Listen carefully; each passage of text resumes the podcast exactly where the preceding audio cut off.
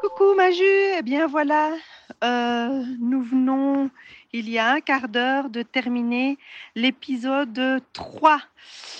Euh, oufti, c'est fort, c'est costaud. Chaque fois, tu me disais que euh, tu avais des retours euh, sur le travail de recherche euh, intellectuelle, d'analyse, de compilation, etc., très positif, mais aussi euh, sur ben, cette petite portion qui fait le lien hein, de notre histoire de, de retrouvailles, de réconciliation, de, surtout de, compréhension mutuelle. Et évidemment, moi, ça me touche énormément, mais ça ne m'étonne absolument pas que, que ça touche beaucoup de personnes. Et c'est bien aussi parce que c'est vrai qu'il y a beaucoup, euh, beaucoup de, de jeunes femmes ou de femmes ou de jeunes filles qui, qui ont des relations euh, pas toujours évidentes avec, euh, avec leur maman. Je pense que ça rassure aussi euh, toutes ces mères, ces filles, et ça nous conforte aussi dans le fait que, au-delà des dissensions, des incompréhensions, etc., qu'on est tout embarqué dans, dans, le même bateau et que ce qu'il faut, c'est qu'on essaye de, de se, de se soutenir, de se serrer les coudes euh, et de, de oui, d'être attentive l'une l'une à l'autre et, et, ça c'est c'est précieux, c'est vraiment précieux. Il y a toujours ce moment quand on retire un t-shirt un peu serré où notre visage est emprisonné dans le col, enfoui sous le tissu. On n'y voit rien encore, mais on sait qu'en tirant encore un tout petit peu, on respirera à nouveau. On est comme à l'orée de quelque chose. Peut-être est-ce exactement là qu'on est aujourd'hui? En rassemblant avec Audrey toutes ces femmes, penseuses, chercheuses, travailleuses du soin, autrices, militantes, en les écoutant, j'ai pris conscience de manière plus profonde encore à quel point la société et ce qu'elle nous impose n'est pas adapté au rythme de la naissance, de la petite enfance, de la vie nouvelle, de la vie qui s'éveille. J'ai compris, au fil de cette enquête, que tout était construction et que la blessure venait de là. La maternité est elle-même une institution, construite par un assemblage de normes inscrites dans la société une émanation du patriarcat. J'ai compris aussi que dans mon lien à ma mère, j'avais intégré et métabolisé cette norme patriarcale qui implique qu'on accole à la figure maternelle des exigences démesurées, en même temps qu'un certain mépris. On la place en position d'impossibilité, d'échec. Aucune mère ne peut être à la hauteur en patriarcat ce que je trouve terrible, c'est que ce que vivent les mères, si, si, on les considère juste comme des individus confrontés à une expérience euh, composée de ces caractéristiques-là, à savoir euh, l'isolement, à savoir euh, la souffrance morale, potentiellement physique, à savoir le déni de ton existence en tant qu'individu autre que parent, si on, regardait cette expérience-là de manière euh, neutre, froide, en, enlevant le mot mère et tout ce que ça charrie, on trouverait ça insupportable. Et c'est ahurissant que en fait on trouve ça tout à fait tolérable. On trouve ça tolérable parce qu'on a posé l'étiquette de la maternité dessus et que cette étiquette justifie tout en fait. Avec Audrey, on a commencé cette enquête en ressentant obscurément ce que Maï Youssef vient d'exprimer très clairement. On a commencé cette enquête en colère, avec les mots de l'autrice Audrey Lorde comme boussole. Ces mots sur la colère des femmes, ces mots sur les privilèges et les injustices. On termine cette enquête avec ces mots encore. Les outils du maître ne détruiront jamais la maison du maître. Le but, c'est le mouvement, pas la destruction. Le but, c'est d'exploiter nos colères comme moteur de changement. Le but, c'est de construire différemment avec d'autres outils, d'autres modes de pensée, avec du soin et de la vérité. Au cours de notre enquête, on a dressé le constat d'une société injuste et violente pour les femmes, les personnes racisées, minorisées, fragilisées. Comment clôturer cette enquête en infusant de la force, de la joie? Est-ce qu'on peut retrouver nos mères et faire la révolution?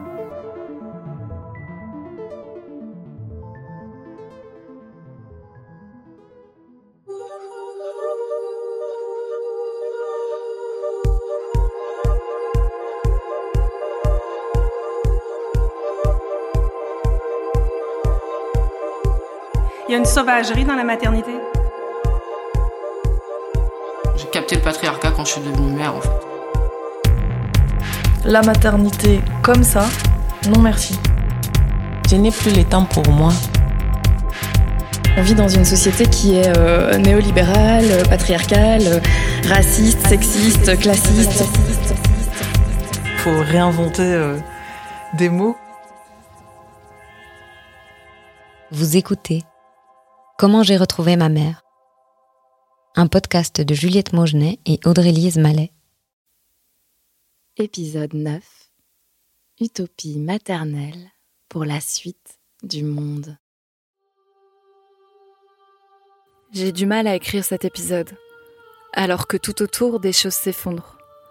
Des arrestations violentes dans mon village, des arbres arrachés pour une autoroute écocide, des amis abîmés par des violences conjugales, un prof assassiné, des massacres et des bombardements.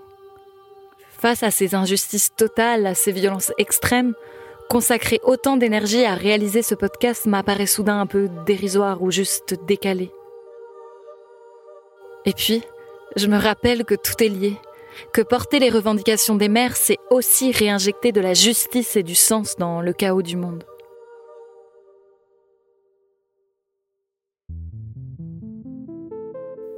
Le 4 octobre 2023, c'est-à-dire exactement trois jours avant l'attaque terroriste du Hamas et la réponse génocidaire d'Israël, s'est tenue à Jérusalem puis sur les rives de la mer Morte une marche nommée l'Appel des mers.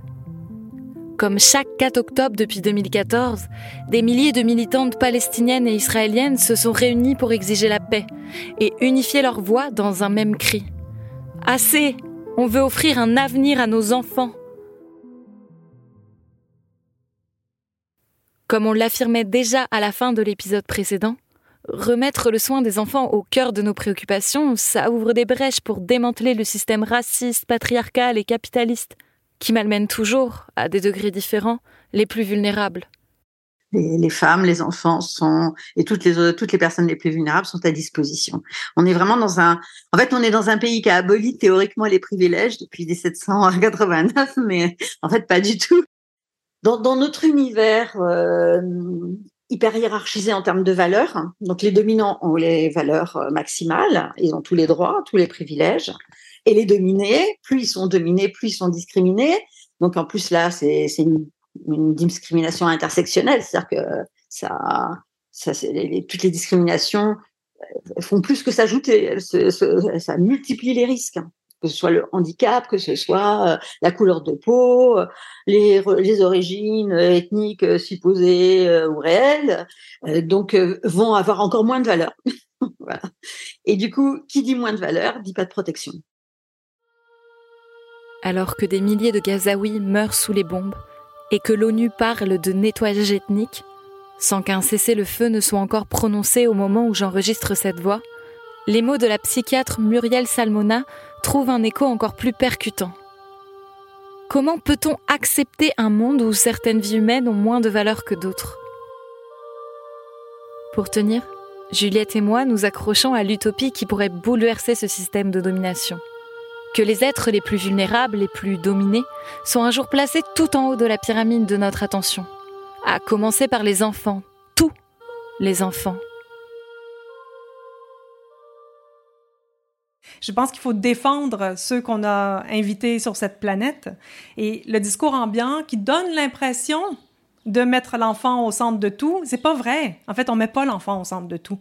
On les barouette, on les, on les maltraite euh, ou on les traite pas, pas maltraitent au sens fort, mais on les, euh, on leur donne pas une éducation euh, valable, on donne pas d'argent aux écoles, il n'y a pas de système de santé pour les soutenir, ils, ont, ils souffrent d'anxiété, de problèmes de santé mentale, il n'y a pas de psy.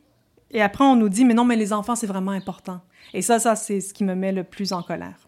Et c'est ça qu'on porte comme mère, c'est qu'on est consciente de ça. Je rejoins ce que dit Martine Delvaux. Et il faudrait investir massivement dans nos institutions pour que le soin des plus jeunes, leur santé mentale, leur éducation, soit un enjeu investi politiquement, collectivement. C'est absurde la pression qu'on met aux femmes pour qu'elles offrent à leurs enfants un cocon de douceur, de bienveillance, alors que la société tout autour est pétrie d'injustice et de violence. Comment créer un havre de paix préservé des risques dans un contexte qui est tout son contraire? Muriel Salmona, est une psychiatre activement engagée dans la lutte contre les violences sexistes et sexuelles, membre de la CIVIS depuis sa création. La CIVIS, c'est une commission d'enquête française mandatée par le gouvernement, dans la foulée du mouvement MeToo Inceste. Les chiffres sont effarants. 160 000 enfants par année subissent des violences sexuelles et un enfant en meurt même tous les cinq jours au sein de sa propre famille. Il y a plus d'enfants qui subissent de viols que de femmes qui subissent de, des viols. Oh, réveillez-vous. Ne pas prendre en charge les victimes, c'est les laisser dans des traumas très graves. Et c'est du coup faire en sorte qu'on les voit pas et qu'elles se taisent. Euh, avoir subi des violences dans l'enfance sur une femme, ça multiplie par 16 le risque de subir des violences sexistes et sexuelles à l'âge adulte. Voilà. Donc, euh, donc cette société euh, dominante, inégalitaire, hyper hiérarchisée, sexiste, bah, c'est la société française est quand même euh, grave hein, là-dessus. Enfin, je veux dire, on, coche toutes les cases. En Belgique, les enjeux sont similaires. Le groupe Mère en résistance dénonce les placements abusifs et les conséquences terribles de ces violences institutionnelles sur les femmes et les enfants. Muriel Salmona décrit bien l'engrenage infernal dans lequel se retrouvent piégées celles que l'on appelle les mères protectrices. En fait, il y a un double discours qui leur est donné. C'est-à-dire que euh, normalement, elles, elles, sont censées protéger leurs enfants. Donc, elles entendent un enfant rapporter des violences sexuelles. Tout ça, ça se produit, alors, soit après des séparations, dans le cadre de, de, de garde d'enfants, soit aussitôt qu'elles apprennent ça, elles se séparent mais du coup se retrouve le problème de la garde, de la garde. Enfin, le droit des pères, euh, c'est une sorte d'absolu. Donc du coup, on leur dit, bah, euh, euh, Madame, il faut remettre votre enfant aux parents qui est désigné par l'enfant comme agresseur. et si elles le font pas, elles se retrouvent donc coupables de non-représentation d'enfants. Et on peut venir euh, chercher leurs enfants, hein, comme, on, l'a vu là récemment, euh, euh, avec une petite fille de, de deux ans en plus, qui a été arrachée à sa, mère pour être remise à un père que trois autres enfants accusent de violence sexuelle. C'est une sorte de retournement complètement fou des choses et où c'est la personne qui essaie de protéger la victime qui euh, va être euh, euh, bah, poursuivi, accusé, poursuivi. Mais ça arrive aussi avec des médecins qui font des signalements, comme par exemple le docteur Ferricilli. Eh bien, le père va poursuivre le, le médecin auprès du Conseil de l'ordre et elle va être condamnée par le Conseil de l'ordre.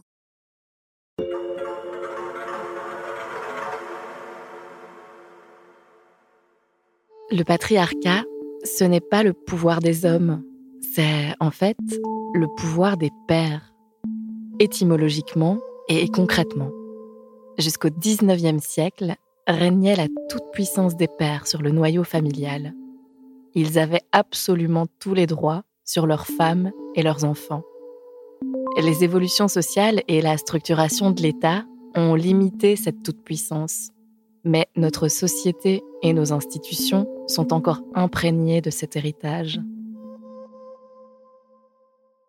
Nous, on demande qu'il y ait euh, une ordonnance de protection pour protéger l'enfant, pas, pas que, que, comme, comme ce qui se passe avec les violences conjugales et les risques de féminicide, qu'il y ait une ordonnance de protection pour que euh, euh, même s'il n'y a pas de décision de justice pénale qui prend du temps, il y a une décision en termes de justice civile pour protéger l'enfant. Et on a besoin de changer le monde, enfin d'essayer de changer le monde, ou en tout cas d'essayer de changer euh, de sauver des vies, quoi, de sauver des personnes. enfin, ça, ça a beaucoup de valeur, hein. Euh, voilà. Et puis euh, de, remettre de les, choses un peu à l'endroit.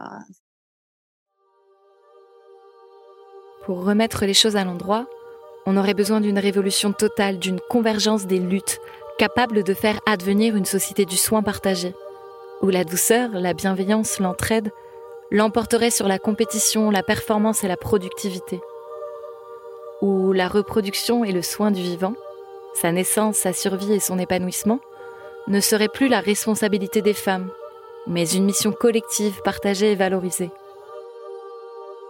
Est-ce utopique de rêver à tout ça? En ce moment, je me pose plein de questions sur euh, cette notion d'utopie. Ça, ça, me travaille parce que je, je vois comme elle irrigue euh, nos imaginaires euh, politiques, collectifs, et à la fois je la trouve sublime et, je trouve qu'elle permet d'ouvrir des horizons. Et à la fois, à des moments, elle me fait peur euh, dans ce qu'elle dans ce qu'elle a parfois l'air de confesser que ce qu'on revendique est de l'ordre de l'extraordinaire. Et, euh, et c'est, ça me fait le même effet parfois quand on, dans mon entourage, on, se revendique féministe radicale en ayant des vies extrêmement normées et, euh, et, et, tout à fait en adéquation avec le système capitaliste dans lequel on vit, etc.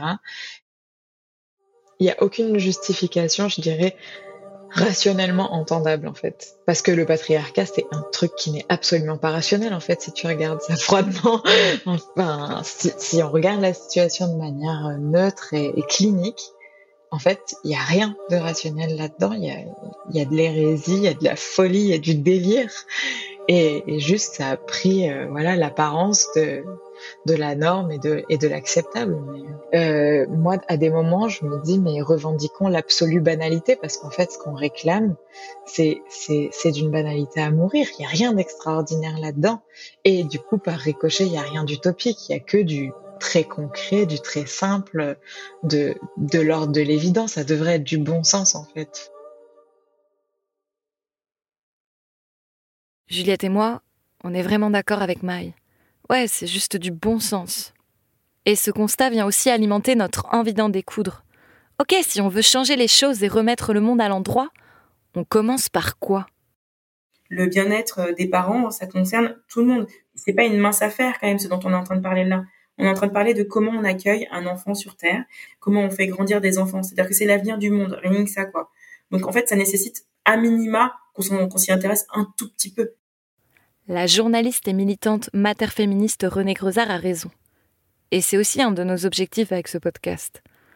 Si tout le monde se sentait concerné par ces questions, ça serait plus facile de faire pression collectivement pour que nos États investissent davantage dans le soin des mères.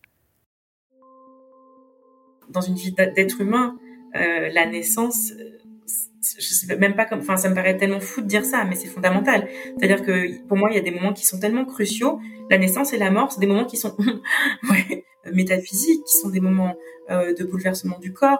Les femmes euh, soient super bien accompagnées, euh, qu'on les entoure psychologiquement, euh, euh, qu'elles puissent poser toutes les questions sur ce qui se passe dans leur corps. Voilà, que l'accompagnement soit complet. Ce qu'il faudrait évidemment, c'est une sage-femme par femme. Euh, parce que si on veut un suivi et un accompagnement de qualité, eh ben il faut une relation de confiance et une relation thérapeutique de confiance. A priori, c'est pas une relation avec 1000 personnes euh, qu'on voit deux minutes par-ci, deux minutes par-là. Non, ce qu'il faut, c'est quelqu'un avec qui on puisse vraiment poser pour chaque personne, parce que tout le monde est différent, ses enjeux. Que moi, il y a quelque chose qui me dépite d'imaginer qu'il faille passer en maison de naissance pour avoir ce suivi et cette qualité de suivi. Euh, franchement, c'est pas admissible. Et il faut s'imaginer que les, soignants, les soignantes sont eux-mêmes soumis euh, à des conditions de travail qui peuvent pas les rendre bons, en fait. Ce que dit René Grezard, qui va dans le sens des messages que nous avons reçus après la diffusion de l'épisode 6 sur la santé, c'est qu'il est indispensable qu'on réfléchisse à la bientraitance des femmes. Alors qu'en Belgique, en France et au Québec, le système de santé publique s'écroule sous la pression de modèles ultra-capitalistes, il devient vraiment urgent de changer de paradigme et de réinvestir massivement dans nos systèmes de soins. De prendre soin des soignants et des soignantes qui sont tant à craquer, qui ont à peine les conditions pour soigner et ne peuvent plus écouter et encourager. Alors que, comme le confie Pauline de à l'art, leur rôle de soutien est aussi fondamental. Alors je pense que pour mieux vivre ma, première maternité de quand j'avais une vingtaine d'années, ce qui m'aurait été vraiment utile, c'est que justement, il y ait plus d'encouragement, plus de marques de soutien. Euh, mais je pense à euh, euh, la sage-femme quand j'étais enceinte, le médecin pédiatre quand ma fille était petite. pas forcément grand-chose, mais de la part de ces gens, peut-être un encouragement qui m'aurait qui m'aurait laissé penser que j'avais toute ma place en tant que mère dans cette société. En parallèle, cette bientraitance doit aussi passer par la dépatriarcalisation de l'hôpital et par le respect de l'autodétermination des femmes. Car l'objectivation et l'appropriation de leur corps a été et continue à être un des rouages majeurs du capitalisme. Alors que le droit à l'avortement est attaqué dans plusieurs pays occidentaux, notamment aux États-Unis où on assiste à un recul historique du droit des femmes et des personnes LGBTQI, il faut continuer à militer pour que les femmes soient respectées et accompagnées dans les choix qui concernent leur propre corps. Les faire redevenir souveraines, notamment en ayant accès à des connaissances leur permettant de faire des choix éclairés, sans pression, sur la contraception, la sexualité, le choix de continuer ou non une grossesse, sur l'accouchement, l'allaitement. En Occident, la mobilité géographique, l'individualisme et le repli de la famille nucléaire ont fait exploser le modèle communautaire de soins. On a donc besoin que le système de santé publique puisse assurer aux nouvelles mères un suivi pluridisciplinaire, incluant une rééducation physique, mais aussi un soutien psychologique et de l'aide domestique, surtout dans les trois premiers mois. Un exemple inspirant est celui des Kramzorg, qui, aux Pays-Bas, viennent à domicile pour offrir un soutien en début de postpartum. Au Québec, cette mission de soins, subventionnée par l'État, est assurée par les services de relevailles. Audrey a rencontré Sophie Cummings, la directrice de Relevailles Montréal. On commence vraiment à la période périnatale, donc ce, ce qui veut dire que vraiment on englobe le moins neuf mois qu'on appelle, et on va jusqu'à deux ans de vie de bébé, où on va soutenir la famille, donc pas juste en fait la mère et son bébé, mais vraiment on englobe la famille. Les, euh, le service à domicile, comment ça fonctionne? L'assistante périnatale peut offrir dans un premier temps un soutien dans l'organisation globale. Donc, justement, prendre soin de l'enfant pendant que euh, les parents vont en fait prendre du temps pour soi, vont dormir, vont prendre une douche, vont faire l'épicerie seuls ou prendre tout simplement un moment à soi. Ensuite, euh, donc, il y a toute la portion d'accompagnement, autant par l'écoute que par le référencement. Si jamais la famille a une question ou a besoin euh, d'une référence sur une ressource, l'assistante périnatale peut le faire. Ensuite, elle peut accompagner lors des rendez-vous. Donc, des fois, il y a des familles qui souhaitent en fait être accompagnées lors de certains rendez-vous médicaux, euh, tout simplement aussi pour de l'entretien ménager léger. Donc, la portion entretien ménager est assez appréciée. Donc, euh, vraiment, ça, ça peut donner un très bon coup de main. C'est vraiment parce qu'il y a des fois où la nuit a été très mauvaise, puis tout ce qu'on a envie, c'est d'aller se reposer pendant que quelqu'un peut juste euh, prendre soin de notre bébé. Donc, ça peut être tout simplement ça.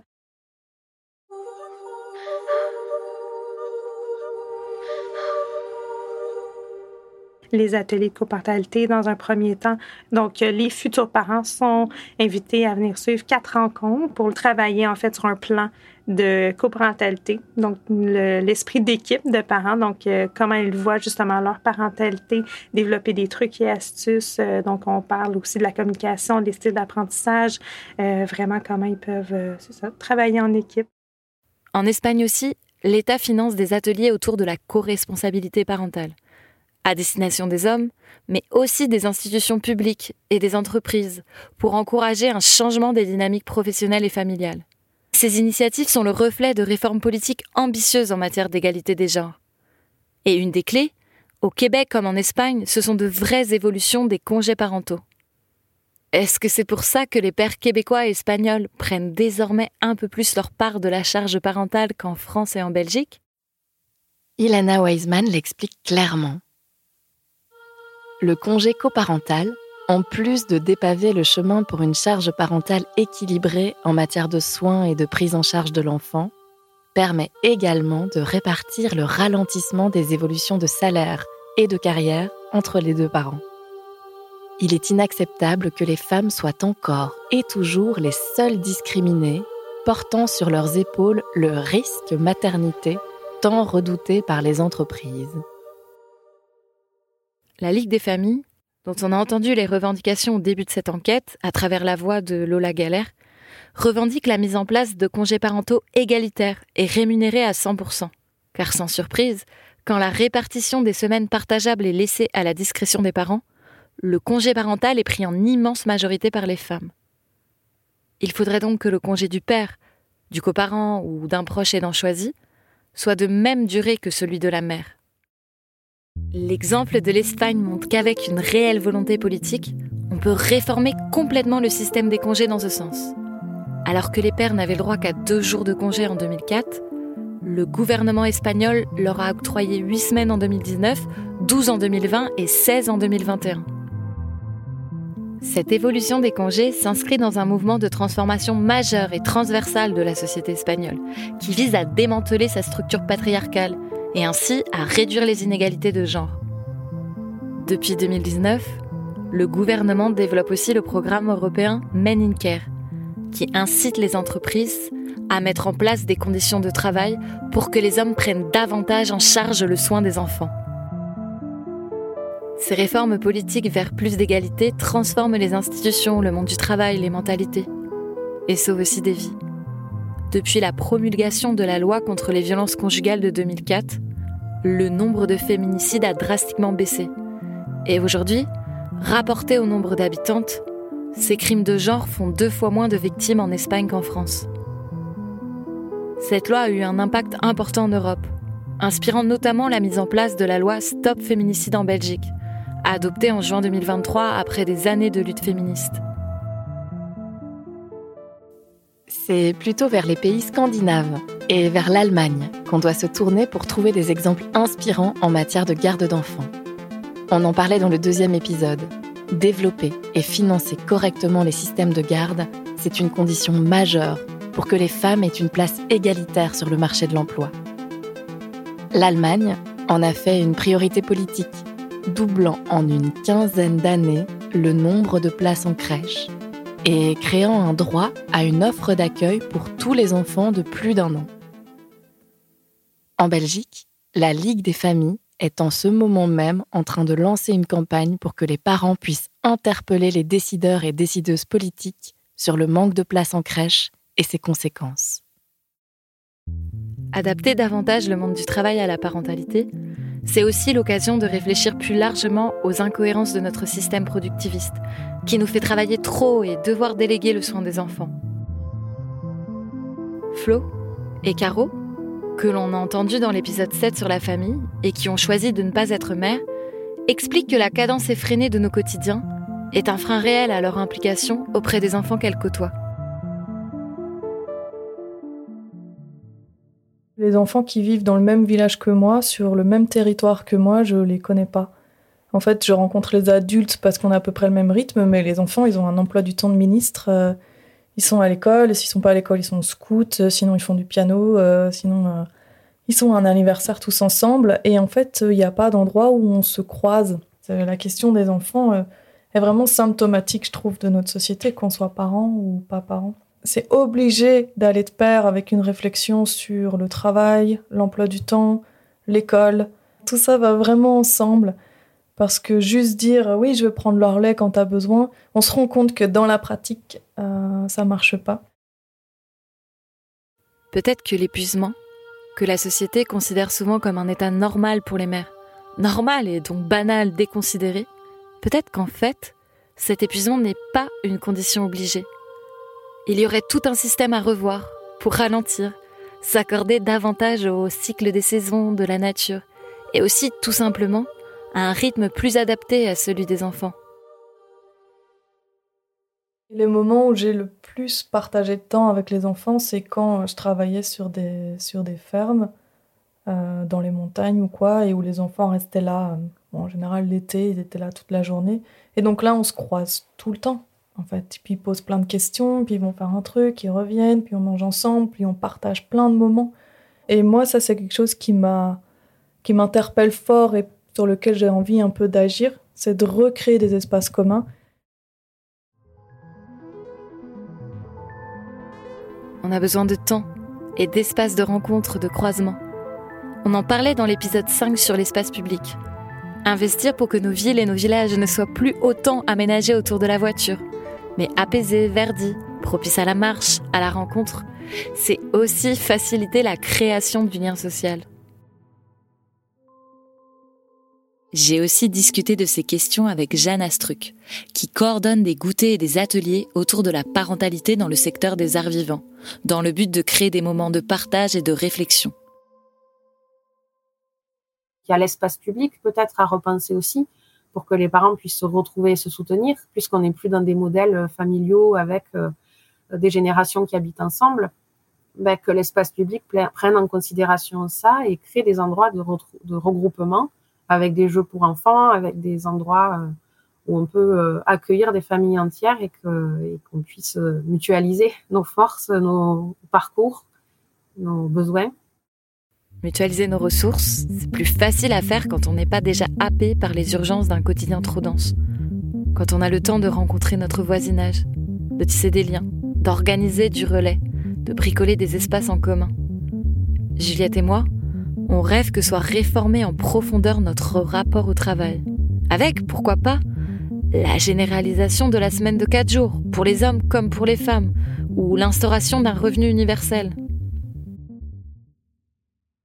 Valérie Ludwood, la directrice de l'Université des femmes, propose une autre piste d'action.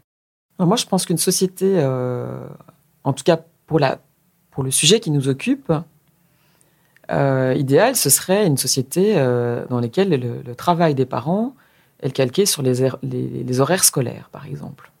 Euh, et qui est calqué aussi sur les besoins vitaux, en fait, des enfants. Et donc, à partir du moment où une société est basée sur les besoins vitaux des enfants et aussi des plus vulnérables, les aînés, les âgés, les invalides, à partir de ce moment-là, on peut avoir une société qui est plus égalitaire, c'est-à-dire avec des temporalités de travail qui font qu'on n'a plus euh, des femmes qui doivent faire des ménages de 21h à 24h alors qu'elles sont euh, en monoparentalité.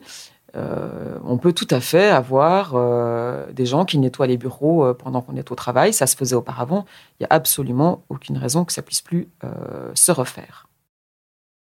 Donc pour moi, c'est ça. C'est aussi une société de prise en charge des vulnérables. C'est-à-dire que ce n'est pas aux femmes et ou aux familles à prendre en charge les plus euh, vulnérables.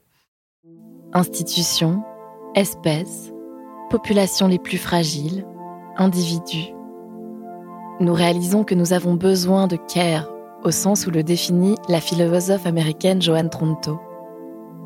Une espèce d'activité qui comprend tout ce que nous faisons pour maintenir en état, préserver et réparer notre monde, en sorte que nous puissions y vivre aussi bien que possible. Dans leur essai La société des vulnérables, dont est issue cette citation, les autrices Najat Vallaud-Belkacem et Sandra Logier défendent une politique basée sur l'éthique du care, dont on a beaucoup parlé dans le deuxième épisode. La pandémie et les canicules ont mis en lumière le traitement indigne des personnes âgées, avec des fins de vie vécues dans l'isolement, la douleur, les mauvais traitements. Et les autrices insistent sur l'importance d'une politique qui remettrait tous les humains vulnérables au centre et valoriserait celles qui en prennent soin. Mais comment est-ce que les institutions sont au service du lien social? Ça, pour moi, c'est une société qui permet la vie bonne. C'est une société dans laquelle on n'a pas des écarts de richesse euh, et des écarts de salaire qui sont dingues entre les salaires des secteurs de reproduction du vivant et les salaires de dingue, en général ceux des hommes, dans un tas d'emplois qui sont bien souvent, pas pour tous évidemment, mais inutiles. Donc c'est comment est-ce qu'on fait une société de vie bonne? Et la société de vie bonne, pour moi, c'est de dire Est-ce que tout le monde a une bonne maison? Est-ce que tout le monde a les moyens de se chauffer? Est-ce qu'on a les moyens de se détendre? D'avoir une vie culturelle et associative riche euh, D'avoir du temps pour faire du lien, du bon lien. Est-ce qu'on a suffisamment de moyens que pour se faire une épargne Pour parer au coup dur éventuel? Est-ce que la médecine et la santé sont accessibles? Est-ce que les jeunes mères sont bien accompagnées? Est-ce qu'il y a une prévention de la violence envers les enfants qui est efficace? Est-ce qu'il y a une prévention de la violence envers les femmes qui est efficace? Actuellement, même dans les riches démocraties que sont la Belgique, la France et le Québec, la réponse à ces questions, c'est non. Non, on n'a pas une société de vie bonne quand les besoins de base d'une grande partie de la population ne sont pas assurés. Et rien qu'en France, plus de 9 millions de personnes vivent sous le seuil de pauvreté.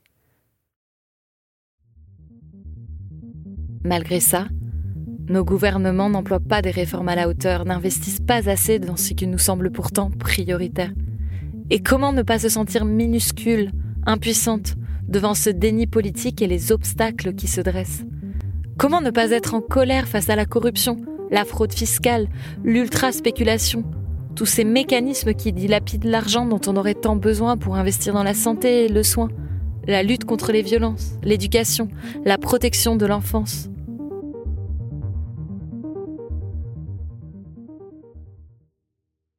J'aurais peut-être aimé avoir un endroit pour partager, pour euh, euh, échanger sur euh, les, difficultés, mais plus sur le sens que ça pouvait avoir.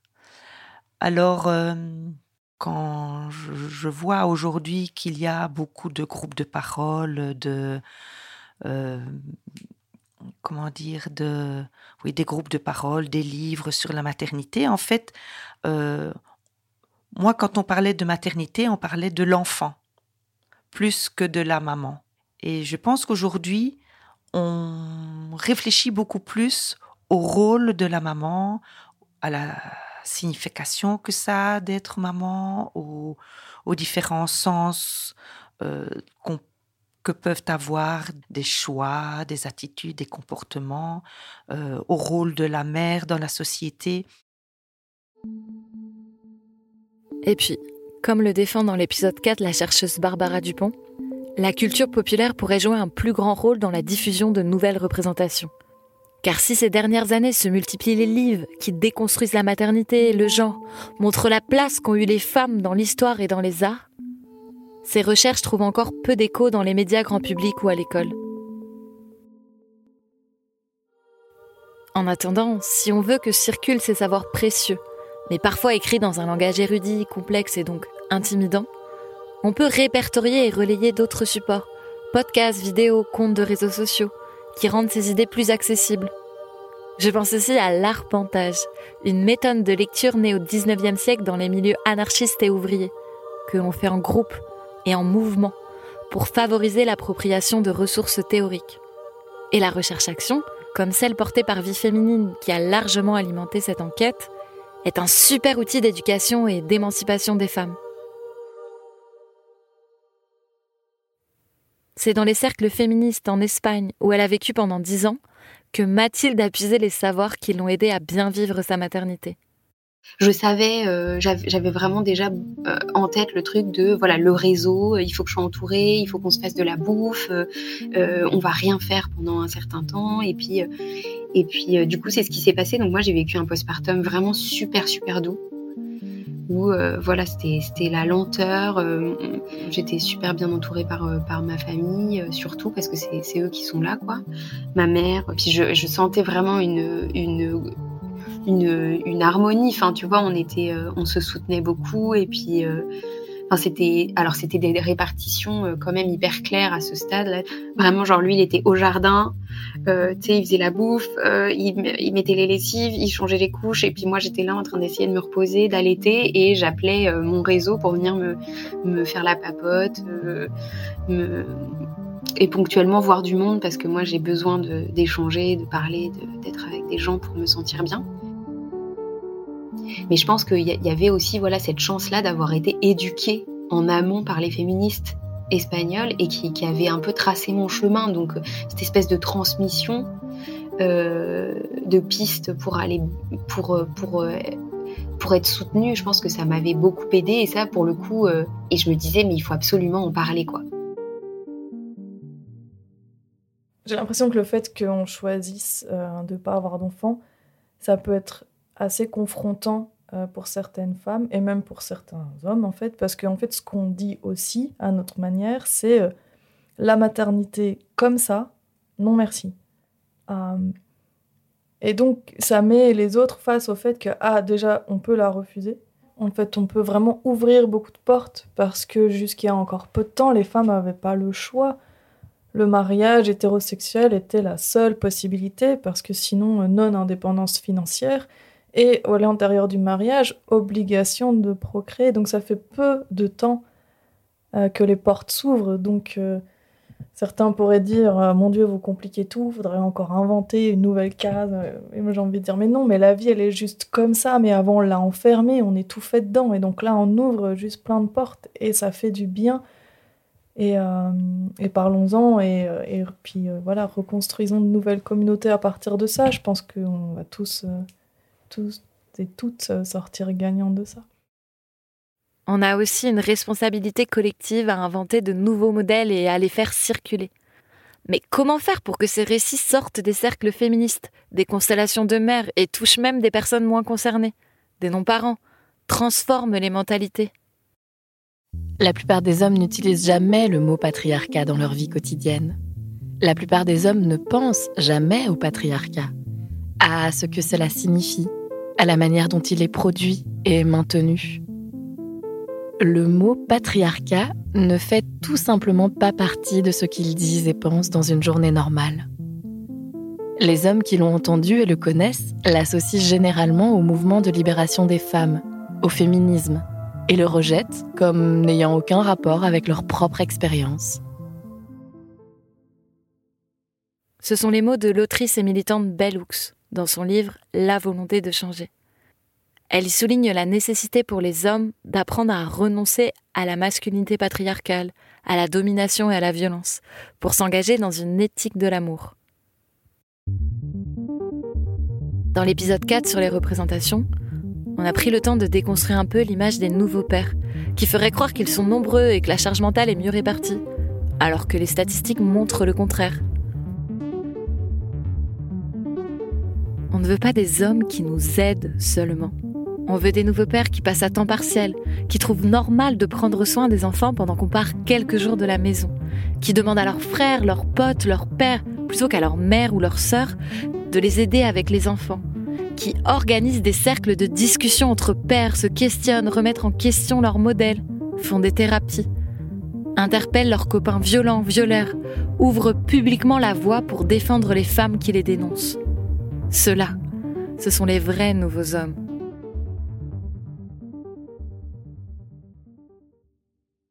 La révolution, elle se fait aussi au sein de nos familles, dans nos couples, nos quartiers, nos amitiés. Tout en revendiquant des réformes sociétales majeures, on peut s'organiser dans les brèches collectivement, sensiblement, pour créer des endroits de solidarité, de soins, d'écoute, qui puissent inspirer de plus vastes changements. Ce qui nous fait tenir debout, ce sont les multiples résistances sur le terrain, l'action collective, la joie d'essayer ensemble de changer les choses. Alex, une de mes amies et voisines, s'est organisée avec d'autres parents de notre village pour que la protection des femmes et des enfants devienne un enjeu prioritaire. Je pense que dans ces villages en particulier, il y avait déjà une sorte de solidarité très forte. En fait, tout de suite, j'étais prise en charge juste parce que j'étais une femme. C'était ça, j'étais une femme et j'étais la bienvenue, quoi. On a créé un petit groupe, euh, on a créé un fonds. Cette cagnotte, elle est nourrie par les participations de, de tous les ateliers qu'on fait d'autodéfense, soit pour les enfants, soit pour les femmes. On forme nos enfants et on propose des ateliers pour qu'ils regagnent de la confiance, pour qu'ils sachent se défendre, pour qu'ils puissent s'aguerrir de, de pouvoir dire non, stop. Savoir quel est le numéro où ils doivent appeler si, s'ils se sentent pas bien. Euh, on a projeté des films, le film canadien de Mon corps, c'est mon corps. Et je pense que cette colère de femme, hum, elle est en train de se guérir aussi à travers de tout ça.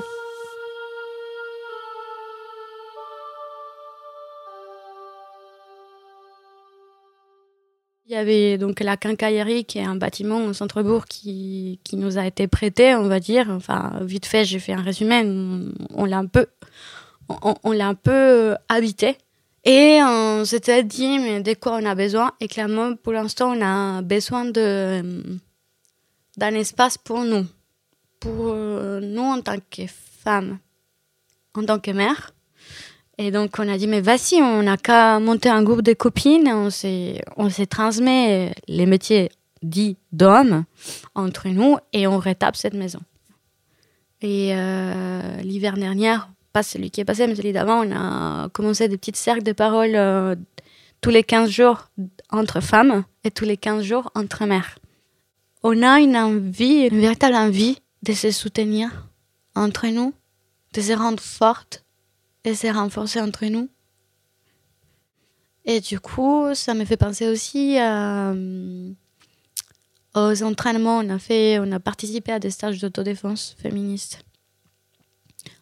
On a monté une série, une série de cycles d'entraînement et de, de stages. On doit être au cinquième dans les villages. Et je découvre que sur un champ symbolique, euh, juste pour marcher dans la rue, je vois ces femmes avec qui j'ai vécu des choses intenses et je me dis, mais je me sens en sécurité dans ce village. Et ça me touche. Doucement, dans le lien, l'action, l'écoute, l'entraide, on gagne en confiance. Pour sortir de la société capitaliste qui valorise tant la liberté, l'autonomie et le succès individuel, je crois qu'on pourrait commencer par reconnaître que l'être humain est au contraire, par essence, profondément dépendant, qu'on a besoin des autres. Ça me fait penser à ce qu'écrit la philosophe écoféministe Isabelle Stengers dans son essai Résister au désastre. Le personnel et politique, c'est une mutation. Ne pas s'attribuer ce qu'on vit comme souffrance personnelle, comme inadéquation personnelle, comme honte personnelle. Sentir comment cela a été suscité, comment nos milieux nous rendent malades. Ce ne sont plus des victimes qui se plaignent, mais des êtres en transformation, qui trouvent des mots pour dire et pour faire passer le caractère politique de ce qui leur est arrivé. Elles sortent d'une situation de dépendance pour trouver des forces dans des situations d'interdépendance.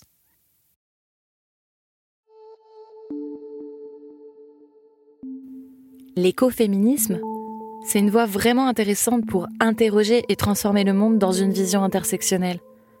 On l'a évoqué dans l'épisode précédent. L'écoféminisme, c'est faire des liens entre l'exploitation des terres et l'exploitation des femmes. C'est identifier des racines communes aux systèmes d'oppression que sont le patriarcat, le capitalisme, le colonialisme, le sexisme et le racisme. Le but n'est pas, comme le revendiquent certains mouvements féministes blancs, de hisser les femmes au niveau des hommes, mais de dynamiter l'ensemble du système, d'abolir toute forme de domination sur la nature, les femmes et les peuples, de transformer notre société en proposant à la place un système plus coopératif, circulaire et démocratique. Et une des clés pour cette révolution écoféministe, c'est encore le soin. C'est par exemple ce que revendique Starhawk, une des pionnières du reclaiming, qui veut dire réclamer, reprendre, réhabiliter à la fois les terres et nos corps, notre dignité, nos droits de femmes. Pour Starrock, il y a un lien puissant entre la lutte politique et la guérison intime. Moi, je pense qu'on a une société euh, de care, bah, c'est aussi une société de soins pour les animaux, pour le vivant, pour les plantes, pour les forêts, pour euh, euh, voilà, c'est se dire qu'on est en fait, euh, on est des êtres, euh, alors là sur un plan plus, philosophique, on est des êtres euh, interdépendants, connectés, voilà, et en n'oubliant pas que si nous sommes des adultes vivants, c'est que d'autres adultes vivants qui sont nés avant nous, en général des femmes et des mères, ont pris soin de nous suffisamment pour que nous ayons survécu à la petite enfance. Pour créer cette société du soin partagé, il faudrait aussi procéder à une relecture de notre histoire commune. Pour l'anthropologue Sarah Blafer-Hardy, c'est faux que l'humanité n'a survécu que grâce à la loi du plus fort, les plus vulnérables étant éliminés pour le bien de notre espèce. Selon elle, c'est au contraire grâce à l'empathie et à l'entraide que les humains se sont maintenus en vie depuis des milliers de générations. Pour protéger les bébés, plus fragiles et dépendants à leur naissance que les petits de n'importe quelle autre espèce, il a fallu se partager le soin, la parentalité, et ainsi se sont développées des façons uniques de se comprendre et de coopérer chez les mammifères. Je me demande si on ne pourrait pas considérer la maternité comme un nouveau carrefour de l'intersectionnalité. Restée jusqu'ici invisible, pas conscientisée comme telle. Il faut vraiment prendre conscience collectivement de ce qu'implique le fait d'avoir de jeunes enfants dans notre société. Nous devons nous interroger également sur les ruptures de transmission, tenter de construire de nouveaux dialogues entre générations, entourer et soutenir, accompagner les mères et les parents, se mettre à l'écoute de leurs besoins et en faire une priorité, considérer la petite enfance comme une période importante et se rendre compte que si on trouve des solutions pour les mères et les enfants, on trouve des pistes d'être au monde qui conviendront mieux collectivement. Est-ce que toutes et tous, femmes comme hommes, on en veut obscurément à nos mères depuis toujours et pour toujours d'avoir été initialement tellement dépendants d'elles? Est-ce qu'on ne pourrait pas inverser la tendance? Et reconnaître, valoriser tout ce qu'on leur doit et s'inspirer de l'amour maternel dans nos pratiques militantes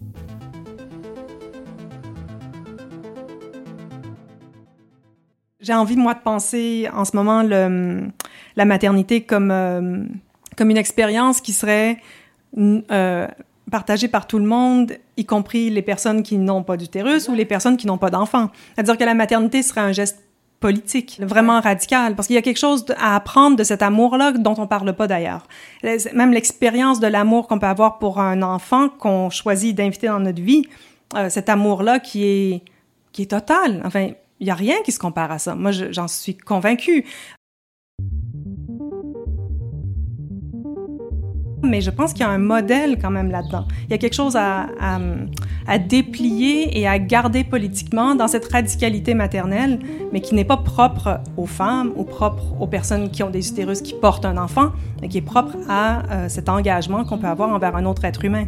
Et dans l'état actuel des choses, avec euh, la crise environnementale et la dénatalité qui quand même commence, une dénatalité qui est liée à une toxicité de l'environnement, euh, ben, il faut qu'on puisse garder cette radicalité maternelle et, qu'on la, qu'on la dépose euh, ailleurs, qu'elle devienne un vecteur de, de mouvement politique.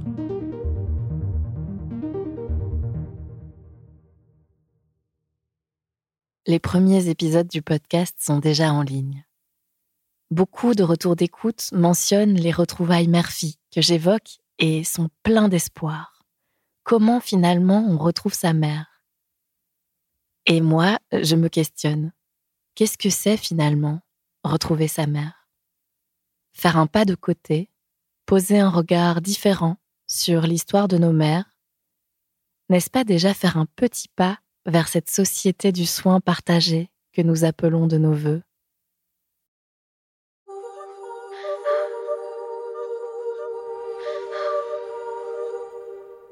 Mon éloignement avec ma mère nos éloignements si nombreux entre mère et fille s'expliquent aussi par le patriarcat.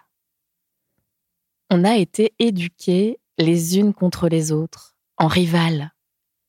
On a été éduqués à materner les enfants et les hommes, et à être extrêmement exigeantes vis-à-vis de nos mères, nos sœurs.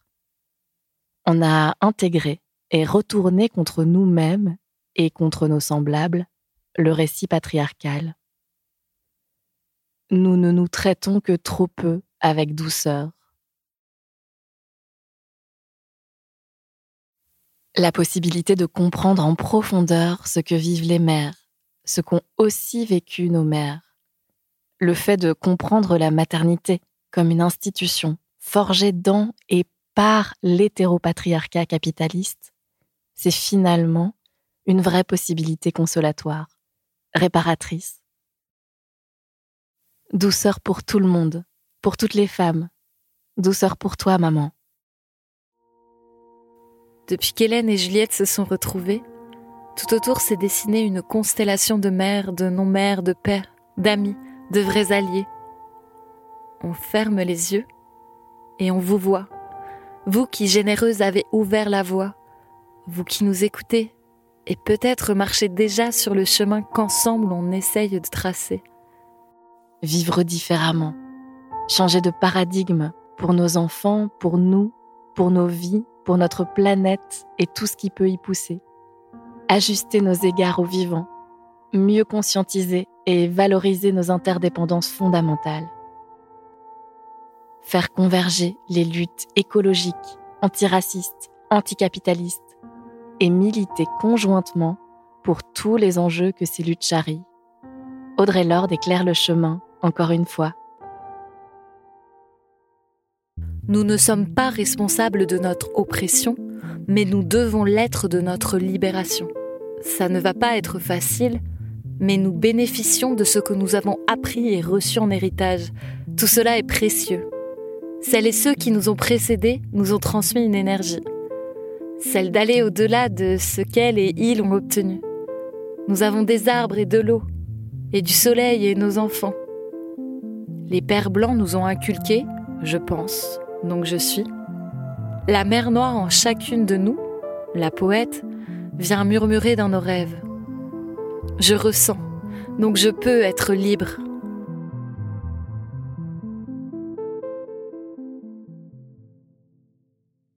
Et en fait, l'idée que j'ai eue de fil rouge, ce serait, enfin, donc ça va avec le titre, donc tu vois, le titre est déjà euh, assez parlant, Ah mais oui. ce serait de, Le titre, c'est quoi? En fait, ce serait d'appeler le podcast Comment j'ai retrouvé ma mère. Oui. Et de, de- d'expliquer en fil rouge, en fait, euh, bah, que mener toute cette enquête-là et euh, réfléchir à toutes ces questions-là m'a fait, en fait, me rendre compte de, de ce que toi, tu avais vécu, de comment tu avais vécu les choses, et m'a finalement fait mieux te comprendre et nous rapprocher. Oh là là là là il faut me demander, il faut me demander ça euh, en présentiel, hein, comme ça on peut se serrer dans les bras. hein. bah ouais, mais vu que je savais pas quand est-ce qu'on allait te voir et ça Oui, fait non, non, il n'y a pas de souci, il n'y a pas de souci. Écoute, ben oui, hein, oui, moi je suis d'accord, hein, Ah, évidemment. Oh là là, quelle affaire Ah, ben oui, ça c'est c'est vrai que c'est une, c'est une, euh, des retrouvailles, hein. Ça peut être le fil rouge et c'est, c'est plus qu'un fil rouge, c'est un fil doré.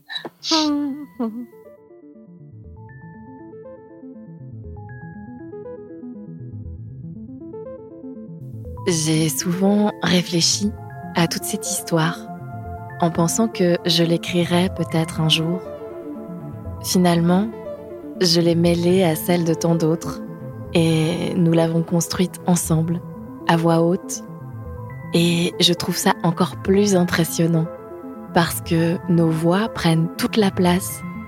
Elles forment des ondes serrées puis amples qui traversent doucement l'air jusqu'à plonger dans vos oreilles. Je trouve ça plus impressionnant, mais aussi plus léger peut-être, parce que ma voix, après avoir parlé, se tait à nouveau, parce que rien n'est figé dans l'encre, et que c'est à moi d'écouter à présent.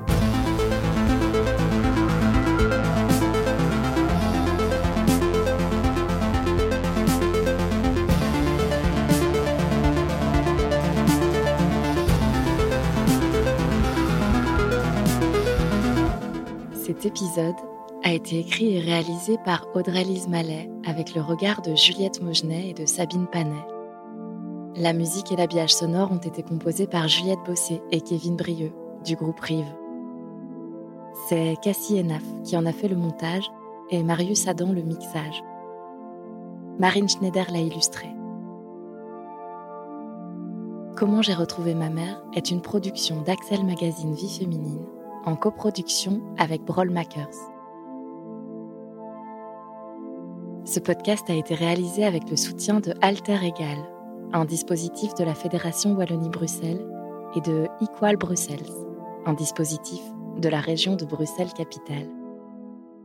Vous venez d'écouter le dernier épisode de Comment j'ai retrouvé ma mère, une série documentaire en neuf épisodes, co-réalisée par Juliette Mogenet et Audrey-Lise Mallet. On a un peu du mal à se quitter. Hein. Et puis, on voulait clôturer avec quelques remerciements qui nous tiennent particulièrement à cœur. Je tiens à remercier ma mère, ma maman, Hélène Gendrin, que vous avez entendue tout au long du podcast. Elle a gentiment accepté de nous prêter ses mots et son vécu, et que je fasse de notre réconciliation le fil d'or de ce projet. Mille merci encore maman pour ta présence et ta confiance. Merci également à toutes les femmes et aux quelques hommes que l'on entend tout au long du podcast. Merci de nous avoir offert pour tisser ce projet des morceaux de vos cerveaux, idées, projets, recherches, expertise, analyse. Merci pour vos histoires et pour vos voix. Merci également à toutes les membres de l'équipe d'Axel Magazine pour votre travail à la production votre soutien et votre suivi.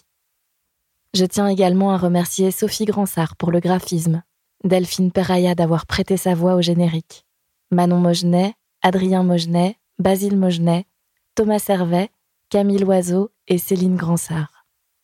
Audrey-Lise Mallet remercie Rémi Dubo, Fred Lemay et Mathilde Moret. Si vous avez aimé ce podcast, n'hésitez pas à le partager autour de vous, à le recommander, le diffuser à nous mettre des petites étoiles et des commentaires sur vos applications d'écoute ou sur les réseaux sociaux. Merci de vos écoutes et de vos retours.